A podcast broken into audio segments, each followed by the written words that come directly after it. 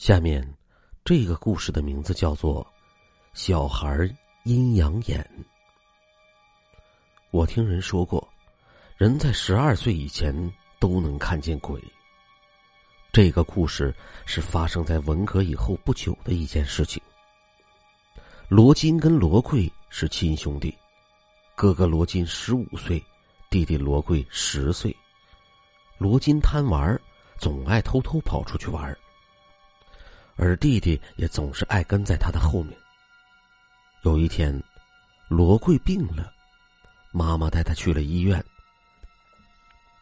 临走前还告诉哥哥罗金不要乱跑。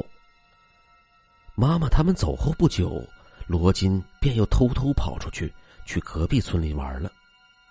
在路上，他正好路到隔壁村的人正抬着死人下土。罗金为了看得更清楚一些，他爬上了坟堆的上方。可是，到天关的时候，他脚下一滑，就滑到了一个人的锄头底下。那个拿着锄头的人力收不住了，一把下去，罗金就这样夭折了。那个人为了不传出去，他把罗金给垫在了棺材底下，并且交代了一下其他的人不要说出去。之后，罗贵跟妈妈回到家里，见罗金不在家，还以为他出去玩了。可是这样过去了几天，罗金都没有回来，家里人四处的寻找，找了一个多月，还是没有音讯。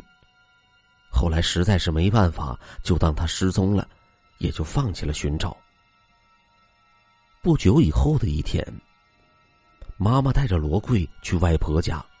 正好经过那个坟前的时候，罗贵就扯着母亲的衣服，对他妈妈说道：“妈妈，妈妈，你看，哥哥在那玩花圈。”母亲向坟头望了一望，说：“小孩子，别瞎说啊！”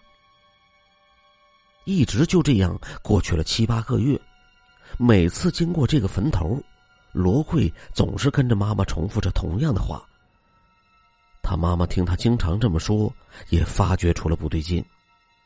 于是就找到了那坟里人的家属，商量开棺。当挖开了坟开棺的时候，大家都愣住了。棺材里面出现的是一副大人的骸骨，抱着一副小孩的骸骨。好了，这就是今天的故事。小孩阴阳眼。